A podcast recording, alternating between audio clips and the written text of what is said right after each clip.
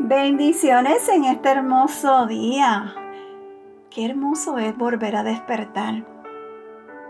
Sabes, cada mañana cuando te despierte, respira hondo, suéltalo y dile al Señor, gracias.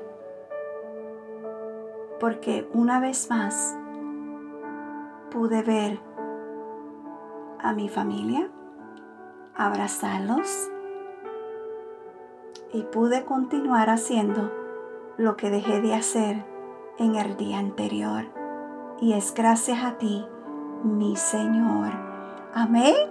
Así que vamos a comenzar el día con un café con mi amado Dios. Y el tema de hoy es, ¿qué sale de tu boca? Mmm, wow. Si vamos al Salmo 34, versículo 1, la palabra de Dios nos dice, bendeciré a Jehová en todo tiempo. Su alabanza estará de continuo en mi boca. ¿Sabes? Cada vez que una situación difícil se nos presenta, ¿qué es lo primero que sale de nuestra boca? ¿Bendiciones o maldiciones? Quiero decirte que David en los momentos más duros de su vida, estando en una cueva apartado del todo y todo, aprendió a cuidar sus palabras. En todo tiempo alabar a Dios, por más dura que fuera la situación.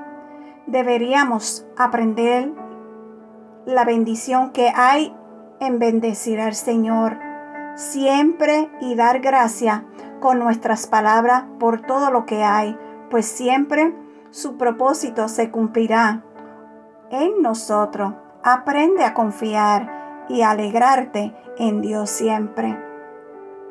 Hoy te digo, cuidado con lo que sale de tu boca.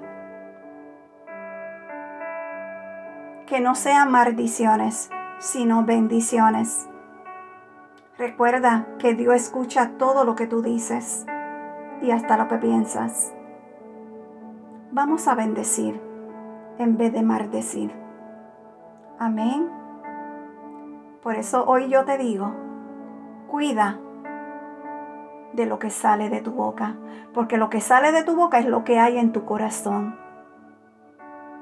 Así que aplícate la palabra de Dios. Amén. Que Dios te bendiga, que Dios te guarde que tengas un lindo día, pero también te deseo un buen fin de semana. Que la paz de Dios siempre reine en tu corazón y en tu familia. Amén. Será hasta la próxima semana. Shalom.